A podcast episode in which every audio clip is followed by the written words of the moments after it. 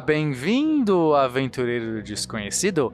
Eu sou o Pena e você está no Speed Notícias, o seu giro diário de informação científica em escala subatômica. Ah, mas hoje, hoje nós vamos falar com ele, o esburacado e não muito fotogênico Felipe Queiroz. É isso aí, lindinhos e lindinhas, queridos e amados ouvintes do Spin de Notícias. Peninha, eu não gostei tanto dessa sua apresentação minha.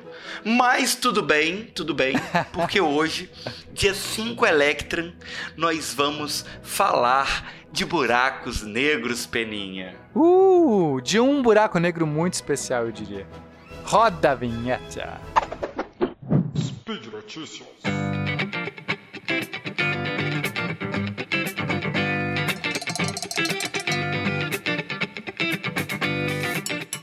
Pois é, Peninha, pois é. No dia 15 Dríadan, tivemos pela primeira vez a publicação da foto de um buraco negro.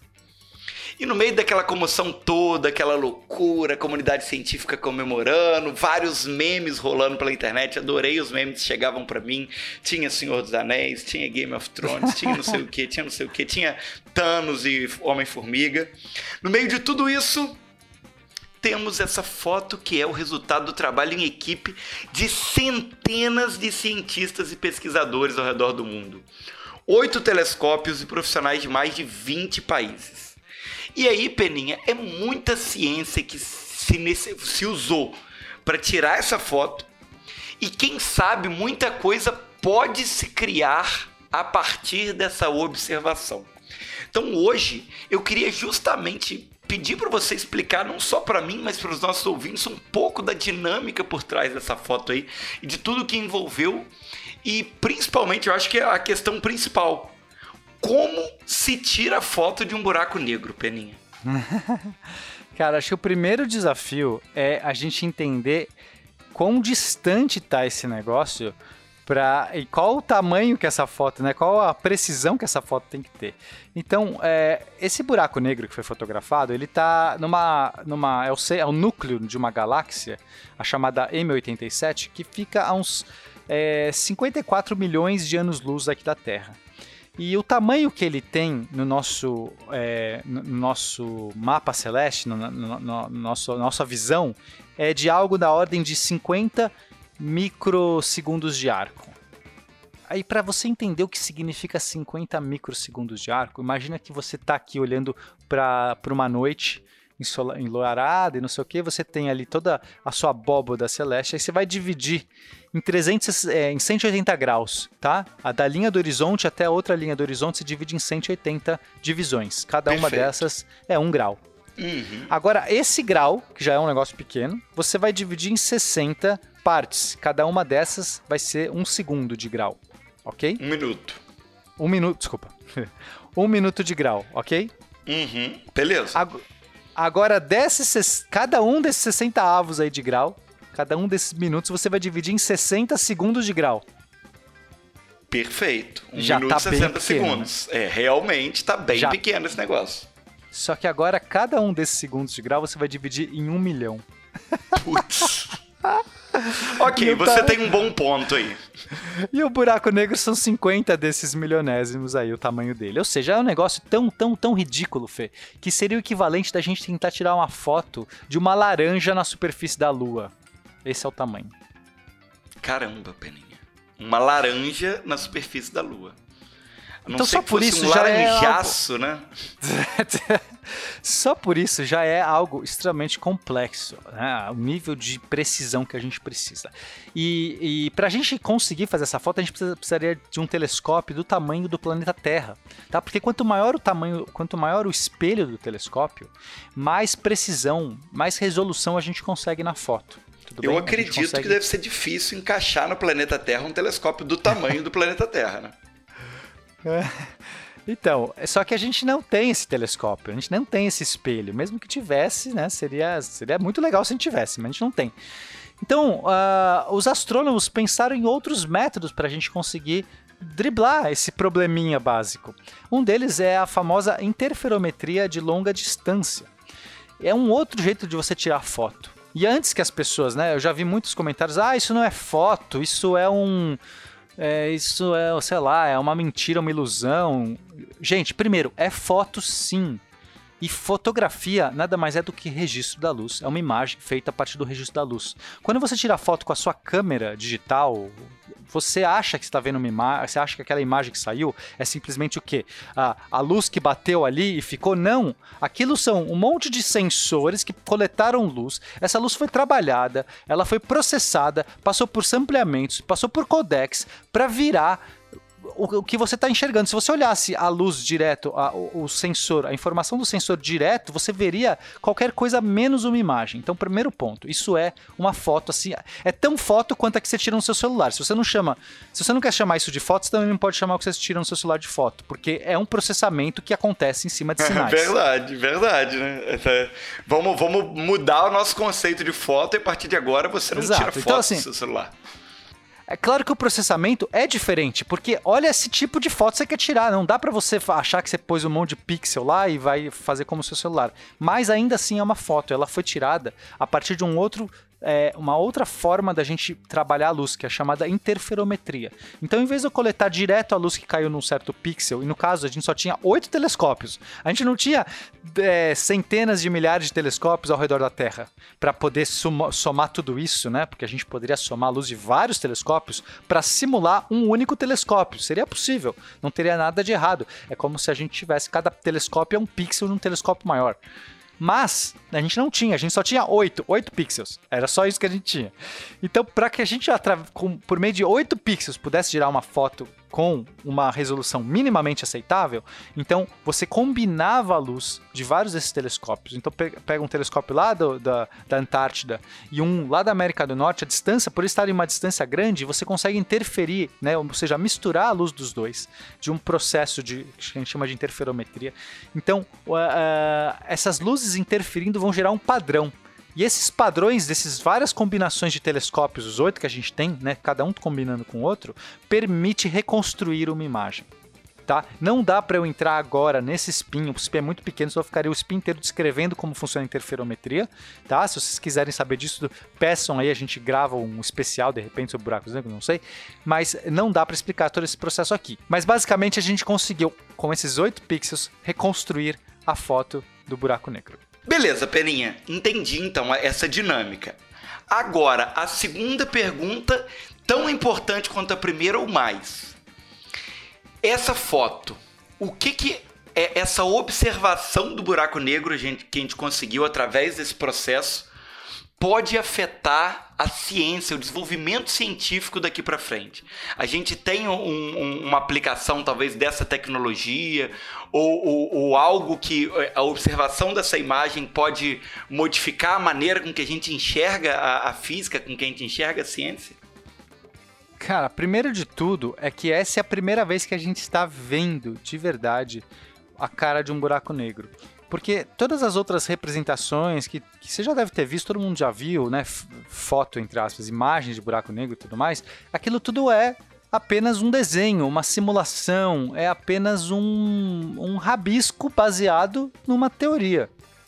Então, a teoria de Einstein, a teoria que ele fez em 1915, a teoria da relatividade geral, ela que previu é, estruturas como buraco negro. Né? Então, quando o pessoal conseguiu resolver as equações de Einstein, encontrou soluções, uma delas era uma solução de buraco negro. Então, é, tudo que a gente fez foi baseado nessa teoria. E, embora a teoria da relatividade já foi testada tantas vezes, ela, ela é, vem sendo testada há 100 anos, é algo fantástico. E todos os testes ela passou, ela foi comprovada, ela foi verificada. Isso é incrível. Já teve nas ondas gravitacionais um outro teste, mas são vários testes que ela, são, que ela é submetida. Mas nunca tínhamos visto essa teoria nas condições de um buraco negro. E são condições extremas, muito, muito extremas. poderia ser que a teoria falhasse ali, Fê. A teoria a gente nunca tinha visto nesse tipo de fenômeno. A gente está falando de fenômenos de distorção do espaço-tempo tão, tão grandes que poderia ser que ali tivesse alguma divergência. Só que a primeira coisa foi que bateu. O buraco negro que a gente observou, ele responde, ele, ele está é, correlacionado, ele está muito bem é, é, amparado pela teoria de Einstein. Isso já é incrível. Então, primeiro, comprovamos, verificamos de novo que o Einstein está certo. Claro que agora a gente vai ter cálculos minuciosos, de repente tem alguns efeitos é, de segunda, terceira, quarta ordem que a gente pode encontrar, então tem muita ciência que vai ser feita a partir dessa foto, isso é muito legal. Mas é, os fenômenos que a gente esperava ver aconteceram.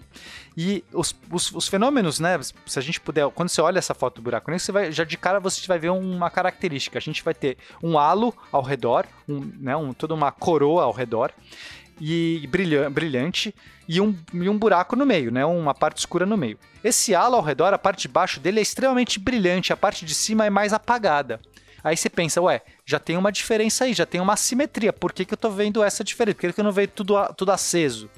Né? Então, primeiro, o que está causando esse brilho é a matéria, que a gente chama de disco de acreção. Como esse buraco negro está ativo, ou seja, está recebendo muita matéria, tá? Ele tá, é, a matéria ao redor dele está sendo sugada na direção dele, então cria um disco de acreção. Essa matéria vai espiralando, girando, girando, acelerando muito rápido e o atrito dessa matéria caindo, que, que chega em velocidades altíssimas, altíssimas, velocidades relativísticas, esquenta tanto que começa a emitir luz. Então, primeiro, a luz que a gente vê é a luz da matéria caindo no buraco negro, não do buraco negro, porque o buraco negro, em princípio, não emite luz, né? Tem radiação de Hawking, mas enfim, isso a gente não, não percebe.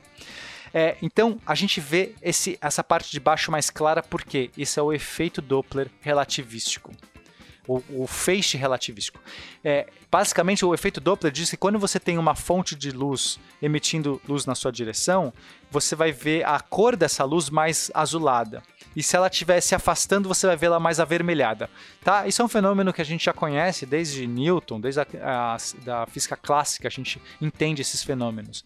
Mas se você tiver com uma fonte de luz vindo a velocidades relativísticas, ou seja, próximas à da luz, Aí a gente vai ter um outro fenômeno junto, que vai ser a intensificação do sinal. Não apenas a cor do sinal vai modificar, mas a intensidade. A, a luz ela vai ser meio que canalizada na direção da, do, do, do, da fonte de luz, que a fonte de luz está apontando. Então você vai ver uma intensidade muito maior quando ela está vindo na sua direção e muito menor quando ela está se afastando. E é exatamente isso. A parte brilhante é a parte onde o halo o, o, a matéria espiralando está vindo na nossa direção e, portanto, emite luz mais intensa. E quando ela está se afastando, a parte de trás seria a parte, né, como é um giro, ela está girando, então tem uma hora que ela está indo para frente, uma hora que ela está indo para trás.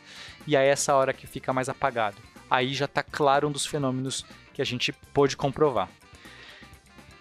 E temos um outro e temos outro fenômeno que eu acho que é muito interessante, que é quando você olha o meio ali, você tem um buraco negro, você tem realmente ali uma região que não tem luz, e aí você pensa, ok, eu já vi buracos negros, já sei tudo, horizonte de eventos é a região onde que nem a luz, se a luz passar daquele ponto, nem ela pode mais voltar, então é claro que tem que ficar uma parte negra, porque aquela parte negra, a luz toda foi sugada e nada que passa por ali atravessa do outro lado.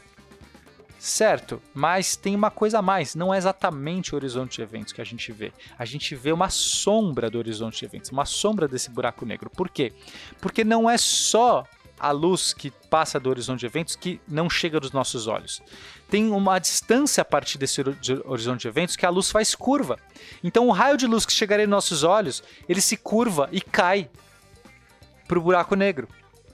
Então a gente tem uma região, um raio que a gente chama que é 2,6 o tamanho do raio do, do horizonte de eventos, a partir do qual é, a gente não receberia a luz aqui da Terra, porque todos os raios que chegam para a gente são raios paralelos. Então todos os raios paralelos que chegariam para a gente, menos, né, ou seja, mais próximos do que essa distância, eles teriam, teriam sido sugados pelo buraco negro e, portanto, o que a gente vê é uma projeção, é uma sombra e não exatamente a cara do buraco negro. E esses dados bateram. Sensacional, Peninha. Cara, como a ciência é uma coisa incrível, ó. Parabéns. Eu só quero fazer um disclaimer que é, essa solução que eu estou dizendo de 2,6 e tudo mais, e órbitas estáveis, isso só é válido para buracos negros que não são rotativos. A gente tem duas categorias de buracos negros: os que são estáticos, que é os chamados buracos negros de Schwarzschild, que foi o primeiro que calculou a solução de um buraco negro estático, ou seja, um buraco negro que não gira, ele simplesmente. Eu sei que é estranho falar, mas o negócio, a massa toda está no centro, eu sei que é bizarro, mas é, agora não é o momento da gente entender essas, essas contas da relatividade. Você pode ter uma solução estática, essa massa toda que caiu, ela não gira. Mas você tem outro buraco negro que rotaciona, e aí ele vai ter tanto um giro, né, quanto ele vai ter um momento magnético. E esses raios, é, raio, é, buracos negros são chamados buracos negros de Kerr e eles têm soluções diferentes. Então, essa, essa distância que eu passei, ela vai mudar. Se, se a massa estiver girando na mesma direção da rotação do buraco, buraco negro, o raio de estabilidade deles vai diminuir. Se ela estiver no contrário, o raio de estabilidade aumenta. Como eu não sei dizer, e eu também, é, enfim, eles devem estar calculando essas coisas e percebendo. Então, provavelmente esse buraco negro é rotativo e essa solução que eu passei, ela não é exatamente. Então, essa sombra não seria do jeito que eu passei, mas parecido. E aí vai depender da rotação. Mas é legal deixar a distinção, senão o pessoal já vai falar que tá errado, que no, né, a gente deu canelada aqui. E é só uma simplificação para ficar mais fácil. Perfeito, Peninha. Sensacional. E eu acho que vale aí um programa para a gente poder aprofundar um pouco mais esses conceitos aí, porque eu estou com muitas dúvidas ainda, mas o nosso horário já estourou e o nosso editor vai meter a faca na gente, literalmente, se a gente não acabar o programa, né?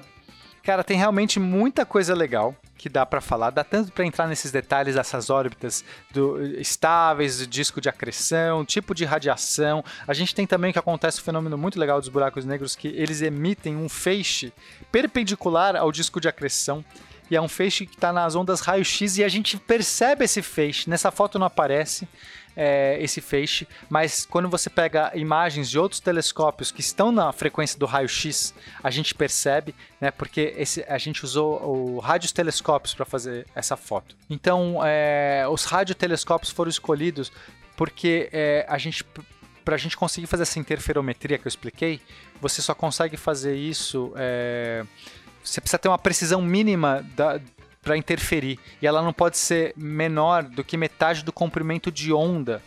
E se você pegasse uma luz visível, uma luz de raio-x que tem um comprimento de onda muito pequeno, a gente teria que ter uma precisão maior para fazer essa interferência sem errar, entendeu? A gente tem que ter uma, um limite para para poder errar, entre aspas, a interferência. E uma onda de rádio é uma onda comprida, então você pode errar mais.